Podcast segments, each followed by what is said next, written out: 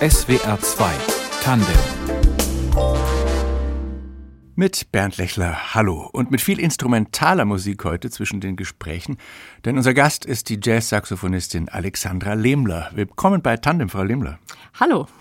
Geboren 1979 in Bad Ems, Abitur in Montabaur, Musikstudium in Mannheim, wo sie auch heute leben.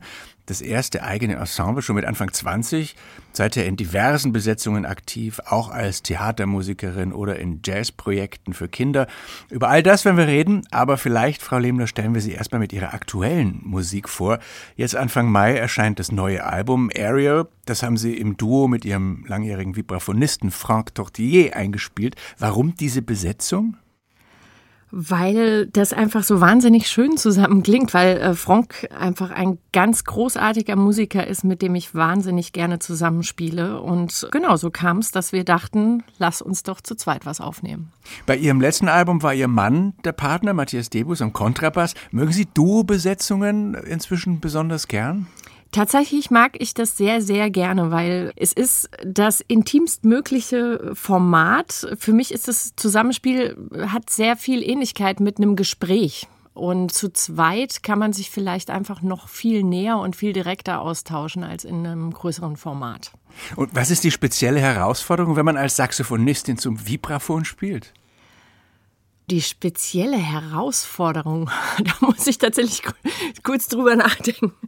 Es ist ja vielleicht, man setzt da ja vielleicht anders an, als wenn man einen Bassisten oder einen Pianisten an der Seite hat.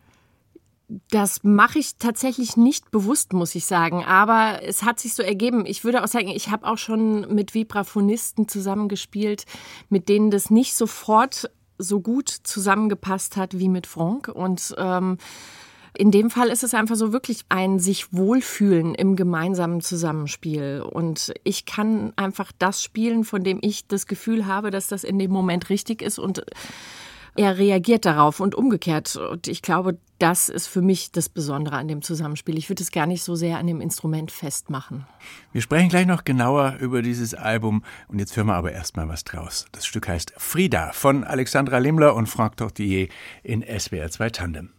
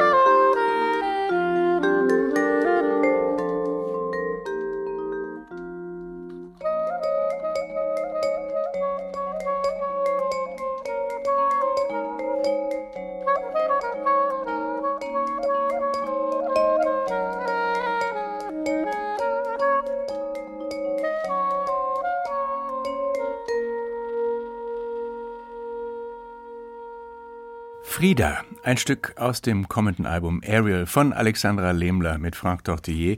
Wer ist Frieda, Frau Lehmler? Frieda, das ist meine Oma, die leider nicht mehr am Leben ist, aber für sie habe ich vor vielen Jahren dieses Stück geschrieben. Und Ariel, der Albumtitel, das kann ja im Englischen so eine akrobatische Luftnummer bezeichnen oder auch eine Antenne. Also welcher Sinn hat den Titel inspiriert? Ja, das ist so ein bisschen mehrdeutig. Ariel hat ja auch irgendwie was mit Luft zu tun und dass etwas schwebt und das passt einfach ziemlich gut zu unserer Musik und eben in der Mehrdeutigkeit, dass man irgendwie gemeinsame Schwingungen empfängt. Genau. Wie geht man an so ein Projekt ran? Also Sie haben ja gerade schon beschrieben, dass Sie sich mit dem Frank Tortelier so gut verstehen, musikalisch.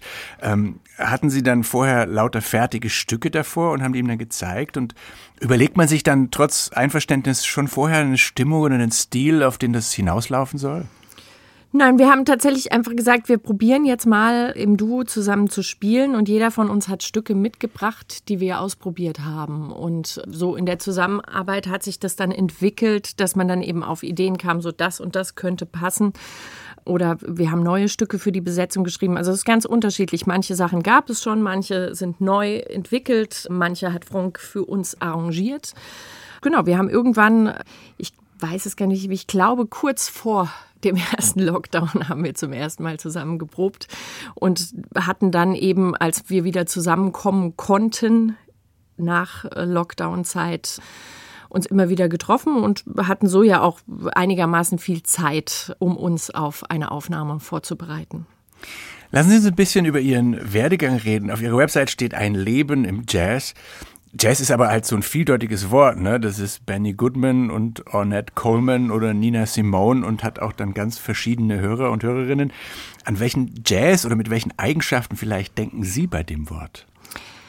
Ich würde tatsächlich inzwischen fast äh, dazu tendieren, also wenn ich noch mal eine Überschrift für den Lebenslauf wählen würde, ja. der steht schon seit ein paar Jahren auf meiner Webseite, dann würde ich eher schreiben ein Leben in der Musik, weil ich tatsächlich diese Schublade, die ich vor einigen Jahren noch sehr sehr toll fand, weil für mich Jazz sehr viel Freiheit bedeutet, die würde ich jetzt inzwischen sogar schon als einengend bezeichnen, weil da geht bei vielen Menschen ploppen so Gedanken auf, die gar nicht so sehr zu dem passen, was ich eigentlich mache musikalisch. Für mich bedeutet eigentlich Jazz eben Freiheit, dass ich sehr viele unterschiedliche Sachen machen kann. Also ich mache ja in meinen Projekten zum Teil total freie Musik, ganz frei improvisierte Musik. Das machen wir zum Beispiel am kommenden Sonntag in Heidelberg. Da ist der UNESCO International Jazz Day. Da spielen wir ein frei improvisiertes Konzert. Und äh, jetzt auf der Platte, die gerade jetzt rauskommt, spielen wir komponierte Titel bei denen natürlich auch sehr viel Improvisation passiert, wie es im Jazz üblich ist, aber eben da gibt es ein Gerüst, um das herum wir improvisieren. Und dann wiederum gibt es auch Musik, wie ich zum Beispiel mit meinem Mann im Duo mache. Da sind auch Stücke dabei, die sind von vorne bis hinten durchkomponiert. Also mhm. das darf alles sein. Und das finde ich das Schöne am Jazz. Aber wir können uns darauf verständigen, dass es ja doch keine äh, rigiden, aber doch äh, Grenzen gibt, jetzt, wo man dann weiß, nee, jetzt sind wir aber bei der Klassik oder jetzt sind wir beim Rock oder beim Pop. Wie haben Sie als junger Mensch zum Jazz gefunden? Denn da hören ja die meisten Kids eben was anderes. Das ist über meinen Lehrer passiert. Ich hatte einen Saxophonlehrer, der eben auch ein sehr toller Jazzmusiker war und der ein Saxophonquartett hatte und eine Big Band und da habe ich einfach tatsächlich übers Selbstspielen immer mehr zum Jazz gefunden. Und damals, muss ich sagen, äh, habe ich mir keine Gedanken darüber gemacht, was ist das denn jetzt, mhm. was wir da eigentlich gerade tun, sondern es hat mir einfach unglaublich viel Spaß gemacht. Sprechen Sie jetzt von Ihrer Schulzeit am Landesmusikgymnasium Rheinland-Pfalz in Montabaur? Das war sogar noch vor der Zeit am Landesmusikgymnasium, genau. Also ich war vorher auf einer anderen Schule in Bad Ems und hatte da eben auch schon einen sehr tollen Saxophonlehrer und bin dann irgendwann gewechselt zum Musikgymnasium, weil ich einfach, ich war schon sehr früh so fokussiert darauf, dass ich einfach nur Musik machen möchte, dass äh, das unumgänglich war, dass ich dorthin gehe. Wie kamen Sie zum Saxophon davor überhaupt? Hatten Sie auch andere Instrumente ausprobiert?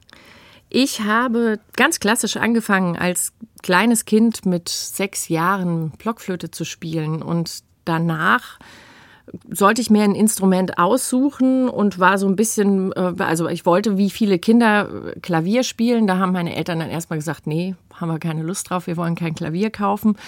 Und dann haben sie mir eine Schallplatte gezeigt mit einem goldenen Saxophon drauf und das hat so schön geglitzert und das fand ich ganz toll.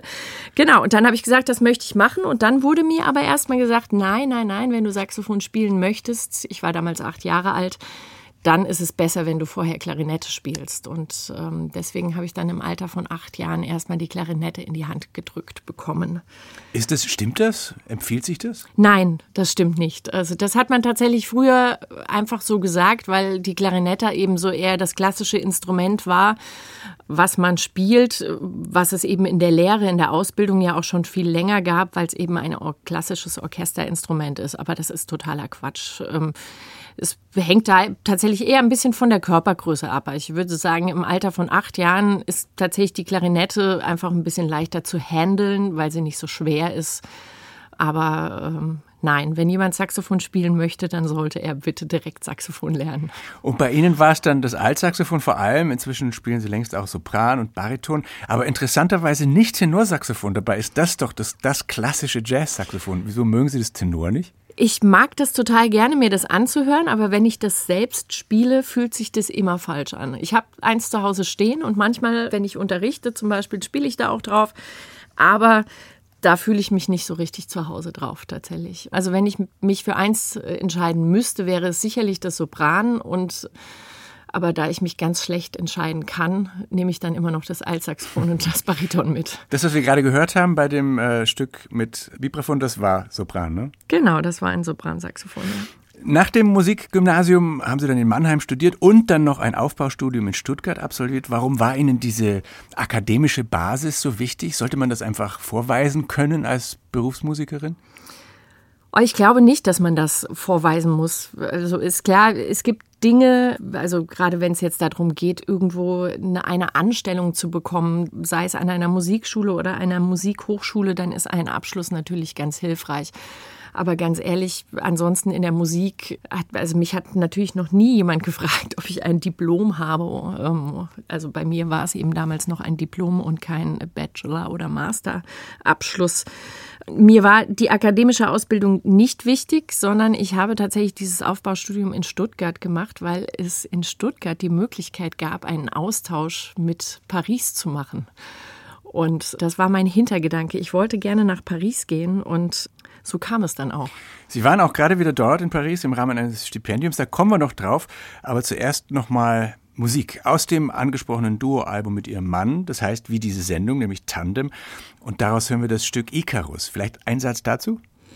Das ist äh, eben ein Stück, wie ich das eben angesprochen habe. Also zum einen spiele ich so ziemlich alle äh, Holzblasinstrumente, die ich zu Hause finden konnte auf diesem Stück. Also von Bassklarinette über B-Klarinette, Flöte und diverse Saxophone kommt da alles drin vor. Und das Stück ist eben komplett durchkomponiert und durcharrangiert. Thank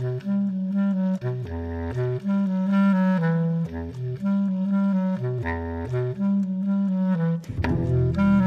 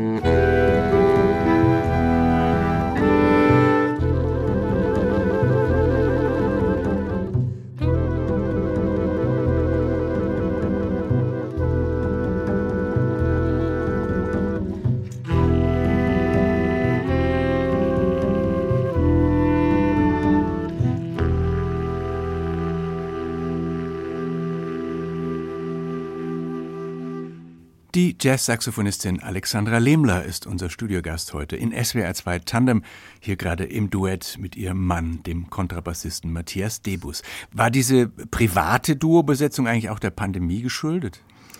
Tatsächlich war sie das so ein bisschen. Also wir spielen schon seit wie fast äh, der Zeit, wo wir uns kennengelernt haben, im Duo zusammen immer wieder und haben aber nie geschafft, mal wirklich ein Repertoire nur für dieses Duo zu schreiben.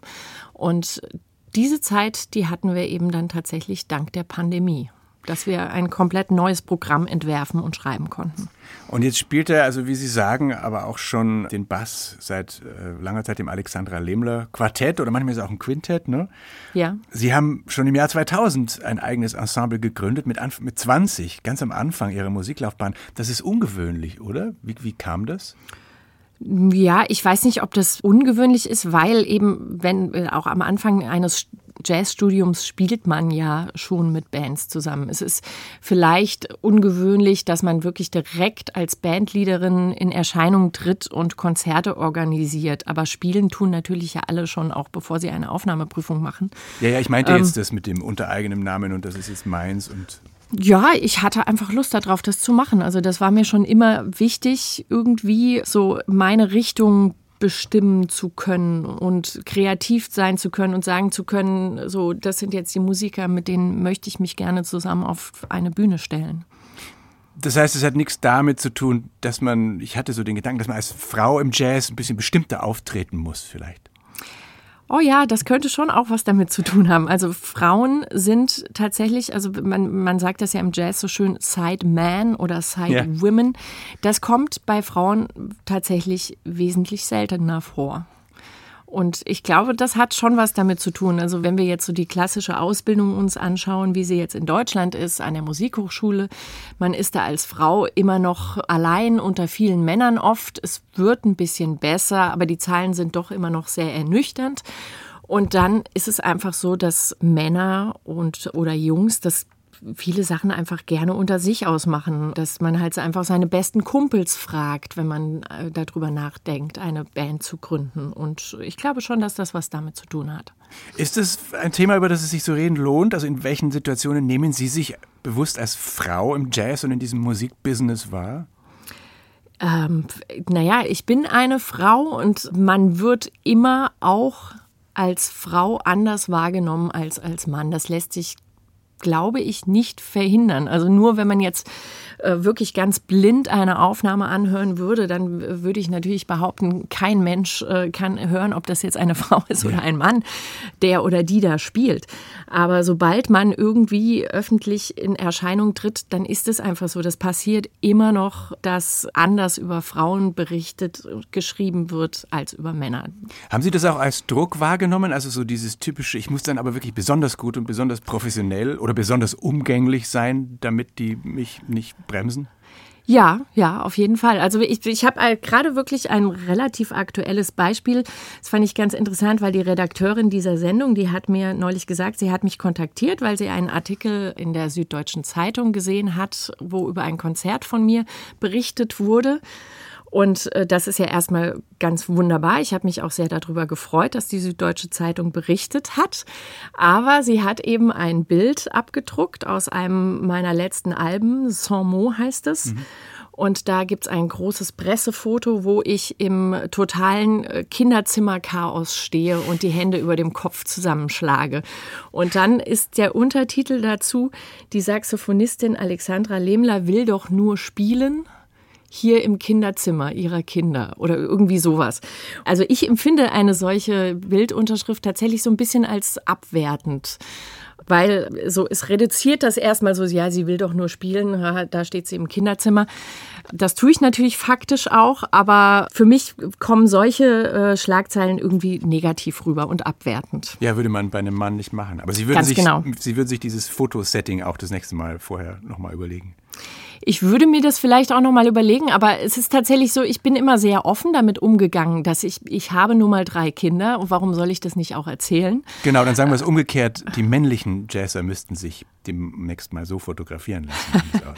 Vielleicht, ja, oder man sollte es nicht. Äh, Frauen, die über Familie reden, werden ganz gerne sehr schnell darauf reduziert. Oder es heißt dann so, sie ist Mutter, spielt aber auch sehr schön Saxophon. Das würde man bei einem Mann eher nicht so sagen. Eher nicht. Aber dann, also was nochmal die Band betrifft und jetzt ganz unabhängig von diesem Gender-Thema, es gibt ja, sagt man immer in der Kunst, keine Demokratie. Das heißt, in welcher Hinsicht sind Sie wirklich die Bandleaderin, die Chefin dieses Quartetts?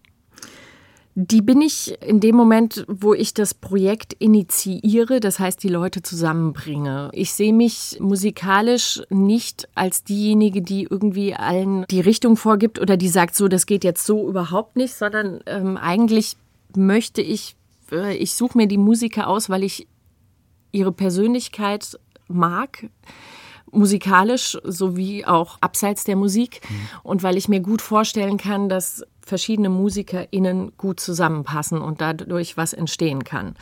Und im besten Falle muss ich dann gar nicht zu viele Vorgaben machen. Natürlich bringe ich die Stücke mit und bringe die Ideen mit, in welche Richtung das gehen soll. Aber im Rahmen dieser Stücke soll sich eigentlich jeder und jede frei entfalten können. Manches ist frei improvisiert, manches ist auskomponiert. Wir hatten es schon davon. Auf ihrer Website steht Alexandra Lehmler, Saxophone Player und Composer. Wie schreiben Sie, wenn Sie schreiben? Was inspiriert Sie? Das ist ganz unterschiedlich. Also manchmal spiele ich tatsächlich einfach, wenn ich in den Proberaum gehe und Saxophon übe, dann spiele ich einfach drauf los und dabei kommen mir Ideen, von denen ich dann denke, wow, okay, da könnte ein Stück draus werden. Dann nehme ich das sehr oft auf mein Handy auf und versuche zu einem späteren Zeitpunkt was draus zu basteln. Genau, es kann aber auch ganz anders sein, dass ich mich ans Klavier setze und irgendwie eine Akkordfolge oder bestimmte Klänge zusammenfüge und denke, das ist eine gute Grundlage für ein Stück. Ja, oder ich höre Musik und komme dadurch eine, auf eine bestimmte Idee, die mich wohin führt. Gibt es auch Musiker und Musikerinnen, die Ihnen Vorbild und Inspiration sind? So grundsätzlich? Welche ganz besonders? Oh, das ist ganz schwierig. Es sind ganz unterschiedliche Sachen. Also momentan zum Beispiel äh, habe ich mich sehr viel mit Philipp Glass beschäftigt. Mhm. Äh, das fand ich gerade sehr spannend und habe mir da so bestimmte Elemente abgeguckt, würde ich sagen. Genau, es gibt in Frankreich gibt es den einen oder anderen tollen Musiker, den ich sehr mag. Es gibt einen ganz tollen Saxophonisten, den ich schon während meines Studiums sehr viel angehört habe. Julien Luron heißt er. Und ansonsten ja, ganz viele andere Sachen. Also zwischen Paul Desmond und Joshua Redman. Und äh, da ist wirklich ganz vieles dabei, was ich sehr faszinierend finde. Vom Pianisten Bojan Zett haben Sie öfter schon gesprochen. Von dem spielen wir jetzt mal was. Inwiefern war er ein Einfluss? Ich habe ihn zufällig kennengelernt, beziehungsweise also seine Musik zu, ähm, oder sein Spiel zum ersten Mal gehört auf einer Südfrankreich-Reise irgendwann Anfang der 2000er. Und das fand ich einfach wahnsinnig faszinierend, was er da gemacht hat. Also er spielt oft auf Flügel und Fender Rhodes und das Fender Rhodes, das verstimmt er sehr oft. Also ein E-Piano? Genau, ein sehr spezielles E-Piano aus den, äh, ich glaube, 70er Jahren. Mhm. Genau, und äh, das kann man eben stimmen. Und da äh, verstimmt er einige Töne und hat, äh, erzeugt dadurch sehr spezielle Klänge und benutzt auch noch sehr oft unterschiedliche elektronische Hilfsmittel. Genau, außerdem lässt er eben sehr viele Einflüsse aus seiner Heimat mit in seine Musik einfließen. Und äh, also ich finde tatsächlich, man kann ihn sofort erkennen, wenn er spielt. Er hat ein sehr spezielles Spiel. Was ist seine Heimat? Er kommt aus Serbien. Bojan Setz, hier ist sein Quartett mit dem She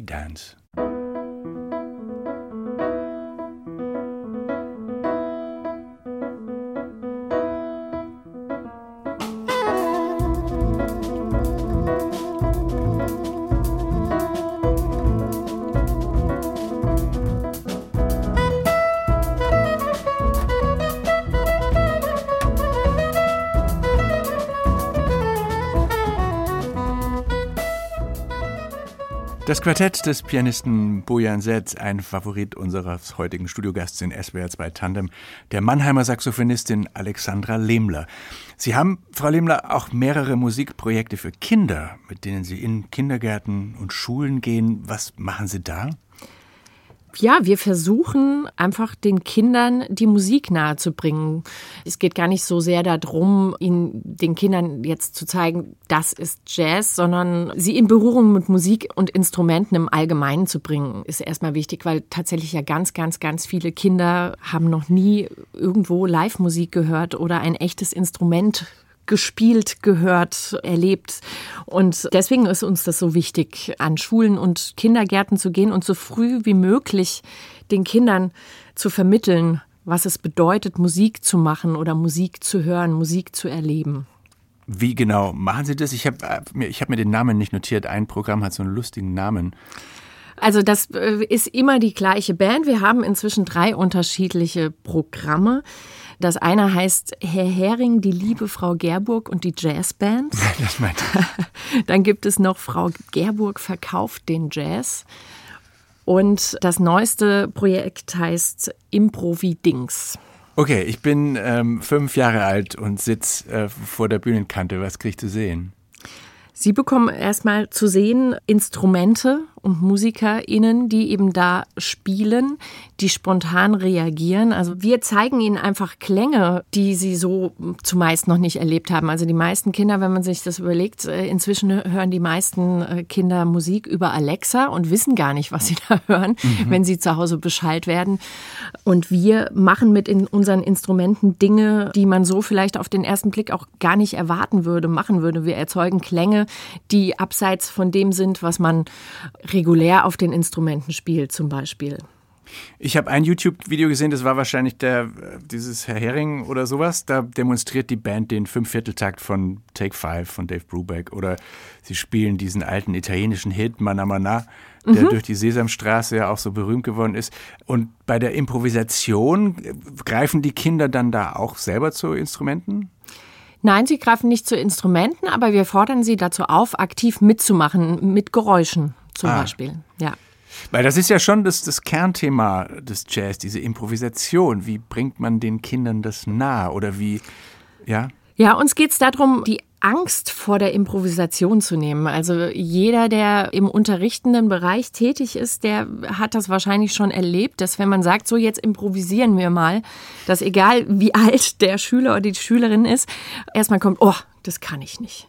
Und wir versuchen zu zeigen, dass Improvisation etwas sehr, sehr Alltägliches ist. Das machen wir ja ständig, andauernd. Das, was wir jetzt gerade tun, wir führen ein Gespräch und das ist nicht äh, abgesprochen, das ist völlig frei improvisiert, weil wir aufeinander reagieren. Und so macht man das ja im alltäglichen Leben auch, wenn man den Kühlschrank aufmacht und guckt, was ist da noch drin, was kann ich da draus kochen zum Beispiel. Das kann auch, kann ja auch eine Improvisation sein. Und äh, das versuchen wir mit verschiedenen Beispielen in unserem Programm rüberzubringen und den Kindern oder den ZuhörerInnen die Angst davor zu nehmen. Wir werden morgen Abend lustigerweise in dieser Sendung SWR 2 Tandem was ganz Ähnliches äh, besprechen oder auch Sätze in diesem Sinne hören. Da haben wir nämlich eine österreichische Musikpädagogin zu Gast, Eva Maria Stöckler, die sich vor allem auf Erwachsenenbildung spezialisiert hat. Also gerade auch Leute, die ihr Instrument lang nicht mehr gespielt haben und überlegen, ob sie wieder anfangen wollen. Und die sagt auch, man muss die Leute improvisieren lassen, nicht üben und ein Stück erarbeiten, sondern einfach kommunizieren mit dem Instrument, und zwar egal, ob sie was können oder nicht. Wäre das auch Ihr Ansatz? Ja, also äh, genau, ich finde, das ist einer der möglichen Ansätze. Es mhm. gibt natürlich ganz unterschiedliche Menschen und auf die muss man unterschiedlich eingehen. Aber was ich, ich gebe auch immer wieder mal Improvisationsworkshops, was ich immer wieder erlebe, ist, dass dann erwachsene Menschen dorthin kommen, die erwarten etwas ganz Bestimmtes. Und zwar erwarten die von mir, wie ich ihnen erzähle, äh, wie sie richtig über Akkorde improvisieren können, wie mhm. sie richtig spielen können. Und dieses richtig Spielen, das versuche ich erstmal abzustellen, weil ich finde, das ist das, wo oft dieser Schalter umgelegt wird, wo man sich so sehr stark konzentriert, so bloß keine falsche Note zu spielen. Und das fällt vielen schwer, so Musik zu machen. Und Deswegen versuche ich Ihnen erstmal zu zeigen, dass Falschspielen auch gut klingen kann. Also ich versuche diese Begriffe richtig und falsch eben zu vermeiden. Also dass ein jeder Ton kann in einem unterschiedlichen Zusammenhang auch wieder anders klingen und je nachdem, wie man es meint, kann ein vermeintlich falscher Ton musikalisch ganz, ganz großartig sein. Wobei Sie ja an den Universitäten viele Jahre damit zugebracht haben, sich genau drauf zu schaffen, welcher Ton in welchem Zusammenhang richtig ist, oder? Genau, und das finde ich ganz schrecklich. Wie schauen Sie dann auf den üblichen Musikunterricht in den Schulen jetzt, auch um nochmal bei den Kindern zu bleiben? Was würden Sie da ändern vielleicht? Naja, also der übliche Musikunterricht an Schulen ist natürlich eine ganz, ganz große Katastrophe, weil er zumeist einfach gar nicht mehr stattfindet. Wenn ich jetzt mal, also ich habe drei Kinder in unterschiedlichem Alter und kriege es natürlich auch durch die Kinder ganz gut mit. An der Grundschule passiert schon quasi keine Musik. Und das ist ein ganz großes Problem, weil das das Alter ist, in dem die Kinder am offensten sind und in dem sie noch am leichtesten geprägt werden und beeinflusst werden können für den Rest ihres Lebens. Und wenn man diesen Moment verpasst, dann ist es einfach bei ganz, ganz vielen schon zu spät. Und wenn die Kinder dann verteilt werden auf die verschiedenen Schulformen, im Gymnasium gibt es noch ein bisschen Musik und auf, in anderen Schulformen wird es dann wirklich schon ganz, ganz schwierig. Und dann neigt man dazu ja oft zu sagen, ja gut, also wir müssen uns jetzt nur wirklich mal erst um Deutsch und Mathe kümmern. Aber das ist natürlich ein total falscher Ansatz, weil das weiß man ja, das ist wissenschaftlich bewiesen, dass Musik und Kunst sehr, sehr gut sind für das Gehirn und für das Lernen. Und insofern wäre es wahnsinnig wichtig, dass man da einfach mehr künstlerische Bildung insgesamt in die Schulen bringt. Auf das Thema Kinder und Jazz und Familie und Jazz kommen wir gleich auch nochmal. Davor spielen wir noch ein Stück aus Ihrem neuen Album Ariel. Das heißt Number One. Sagen Sie uns da noch was dazu? Wie ist das entstanden? Das ist entstanden, als ich ein Bild gesehen habe von einem ganz tollen Künstler. Merda Zaeri heißt der, der lebt auch in Mannheim. Und der hat ein Bild erstellt, auf dem man ganz viele unterschiedliche Menschen sehen konnte, sehr viele unterschiedliche Gesichter. Und ich fand dieses Bild so faszinierend, weil egal, wenn man drauf geguckt hat, hat man immer wieder was Neues entdeckt. Und zu diesem Bild äh, dachte ich mir, schreibe ich verschiedene Stücke und das ist das erste dazu number one.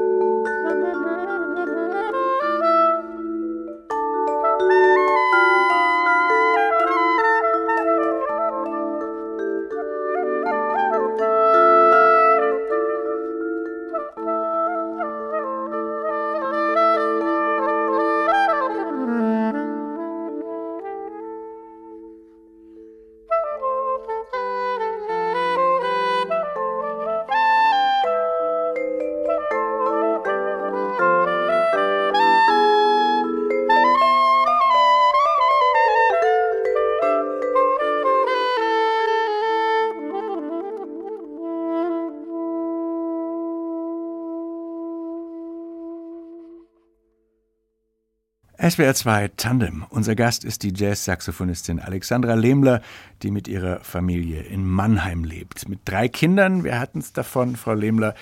Und jetzt frage ich Sie doch noch, wie Sie es hinkriegen mit Beruf und Familie. Und das würde ich wohlgemerkt aber auch einen männlichen Musiker fragen, der Vater ist. Denn Kinder- und Musikerdasein, das ja nun mal mit Auftritten verbunden ist und mit Reisen und mit Abendterminen, das ist einfach nicht so leicht. Noch dazu spielen Sie mit Ihrem Mann zusammen. Das heißt, Sie können sich gar nicht aufteilen. Richtig, das macht das Ganze manchmal wirklich sehr, sehr kompliziert. Und man kann natürlich auch sagen, dass wir deswegen in den letzten 16 Jahren garantiert weniger gespielt haben, als wir es hätten, als wenn wir keine Kinder hätten. Also für unsere Kinder zum Beispiel war es von Anfang an total selbstverständlich, auch bei den Großeltern zu sein. Ich habe versucht, dass das nicht als ein Verlust wahrgenommen wird, sondern eher als ein Gewinn und dass einfach die Großeltern ganz selbstverständlich dazugehören zu dem Familiengefüge. Meine Eltern wohnen nicht um die Ecke, die wohnen 170 Kilometer von uns entfernt. Das heißt, man kann sich im Alltag nicht andauernd sehen, aber wenn wir mehrere Tage unterwegs waren, war es einfach von Anfang an ähm, normal, dass die Kinder auch mal ein paar Tage dort waren. Wie alt sind die Kinder jetzt? Die sind jetzt 16, 14 und 7. Und jetzt wird es allmählich entspannter. Jetzt wird es inzwischen so entspannt, dass äh, sie auch mal alleine bleiben können, dass die zwei Großen auf den Kleinen aufpassen und das tatsächlich auch über Nacht geht. Das macht das Ganze wesentlich entspannter. Wie gefällt Ihren Kindern Ihre Musik oder hören die eher Billie Eilish und Hip-Hop? Also Billie Eilish hören sie eher nicht. Unsere Kinder mögen sehr gerne Musik und machen Musik auch selbst. Ich würde sagen, dass sie jetzt nicht zu Hause sitzen und unsere Musik anhören. Bei einem der beiden könnte es schon passieren, dass er, was er auf seinen Kopfhörern hat, das kriege ich ja natürlich nicht immer so mit. Der spielt zu allem Möglichen dazu. Der ist total offen zwischen Heavy Metal und Hard Rock und Traditional Swing ist bei ihm tatsächlich alles dabei. Der macht gerne Musik und genau, sie sind im Allgemeinen sehr offen und das ist schön so. Ganz anderes Thema vielleicht noch kurz zum Schluss. Sie setzen sich ja auch auf breitere, also als der familiären Ebene für die Pflege der Musik und des Jazz ein, zum Beispiel in der Deutschen Jazz Union. Warum ist Ihnen sowas wichtig und was kann man da erreichen? Warum ist es mir wichtig? Ja, also weil, äh, weil es einfach wichtig ist, sich um bestimmte Dinge zu kümmern. Es hat natürlich nicht jeder die Lust dazu, das zu machen.